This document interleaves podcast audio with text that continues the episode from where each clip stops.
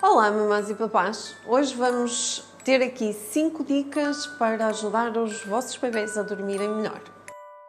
Então, o sono dos bebês é algo que preocupa bastante os pais, nomeadamente porque é um sono diferente do sono dos adultos e porque os bebês tendem a acordar várias vezes durante a noite. Então, hoje vamos falar de algumas dicas que ajudam os nossos bebês a dormir um pouquinho melhor de forma respeitosa, de forma gentil e sem envolver treinos de sono. Um, nos primeiros anos de vida, mais ou menos até aos 3 anos, o sono dos bebês é muito imprevisível e muito irregular, ou seja, um, os bebês não vão uh, melhorando gradualmente o seu sono. Muitas vezes o sono tem altos e baixos, momentos em que melhora e depois de repente passam por uma fase de desenvolvimento ou por um pico de crescimento e o sono parece piorar novamente e depois volta a melhorar. É assim um gráfico. Isto torna-o um pouco imprevisível, de algum modo, altamente cansativo para os pais que trabalham no dia seguinte e por isso muitas vezes se recorre um, a treinos de, de, sono que, na maior parte das vezes, envolve o bebê ser colocado na cama quando se calhar ainda precisa de um colinho ou envolve, por exemplo, a retirada precoce das, uh, da alimentação noturna quando se calhar o bebê ainda precisa de se alimentar. Então vamos começar por coisas muito simples que não vão garantir que os bebês vão dormir a noite toda, mas vão claramente ajudar a que isso progressivamente aconteça. Então, primeira coisa, primeira dica, temperatura e umidade do quarto. Embora isto possa parecer hum, de menor importância, a verdade é que interfere muito com o sono dos bebês. Então, o que, que, é que seria a temperatura ideal e a umidade ideal no quarto? O importante seria estarmos numa temperatura entre os 16 e os 19 graus centígrados e uma umidade que rondasse mais ou menos 30 a 50%. O que é que isto quer dizer?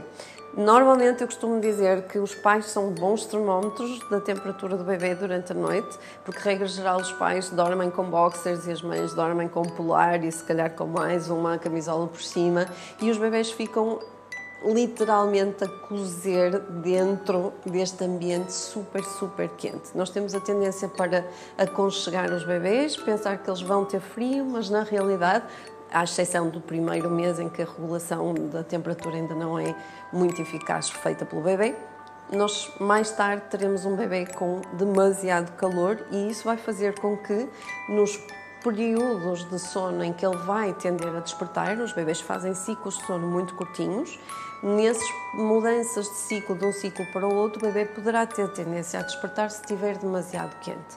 Então, o ideal serão os 16 a 19 graus centígrados.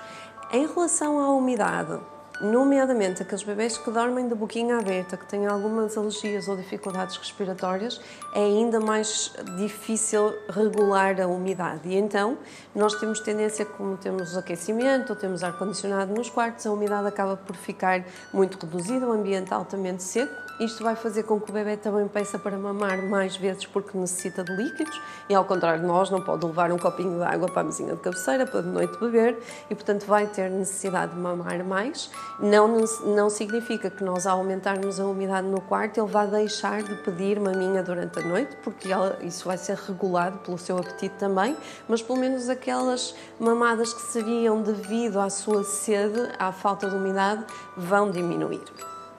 A outra questão relacionada também com a, com a temperatura e a umidade tem a ver com a roupa. Ou seja, se nós vestirmos em demasia o bebê, ele vai ficar um forninho e, portanto, vai ter tendência também a acordar. É importante não vestir demasiado o bebê e atenção a uma coisa: os pezinhos, ao contrário do que as pessoas possam pensar, quando estão frios, parece que o bebê tem frio, na realidade, os pezinhos são centros de regulação térmica nossa. Se vocês repararem muitas vezes quando temos calor durante a noite, pomos o pé de fora e isso ajuda a regular a temperatura porque está muito irrigado, o pé tem uma ligação direta com das veias e das artérias através de capilares e ajuda a termorregular uh, o nosso corpo. Portanto, às vezes é importante deixarmos os pezinhos do bebê assim mais despidos tendo em atenção as pessoas que colocam os sacos dos bebês para eles dormirem, isso pode dificultar durante a noite quando eles rolam e embrulham-se no próprio saco, o que pode fazer com que eles despertem. A outra dica que nós também podemos ajudar são as músicas. Toda a gente de certeza que já usou música para o seu bebê adormecer, toda a gente usou também o white noise ou o barulho do aspirador, da ventoinha, e estes sons de facto tendem a ajudar o cérebro do bebê a desligar de tudo aquilo que se está a passar à volta e que ele acha tão interessante. Uh, e podem ajudar durante a noite também. Isto porque quando nós colocamos um som para o bebê adormecer, uma musiquinha, convém que essa música esteja ligada durante a noite para quando o bebê despertar, ouça aquela música e possa, inclusive, ele próprio conseguir entrar no ciclo seguinte. Se nós não colocamos a música para o bebê, é uma mudança muito grande em termos de contexto, vai fazer com que ele tente perceber o que é que se está a passar e possa despertar também. As músicas mais aconselháveis são aquelas músicas que contêm sons um, mais ligados aos batimentos cardíacos, ao tal white noise, uh, com frequências específicas e com comprimentos de onda específicos também. Já agora, no laboratório, no Laboratório for Baby's Brain, nós estamos a testar neste momento uma música que foi elaborada em laboratório e que contém todas estas características que vão ajudar o bebê a voltar a entrar no novo ciclo de sono. Por isso, se quiser experimentar, basta enviar-nos um e-mail e nós enviaremos toda a documentação e a música, claro, para poder testar e ver se o seu bebê consegue dormir melhor. Outra dica é usarmos o, uh, o cheiro, ou seja, a estimulação sensorial olfativa para ajudar o bebê a adormecer.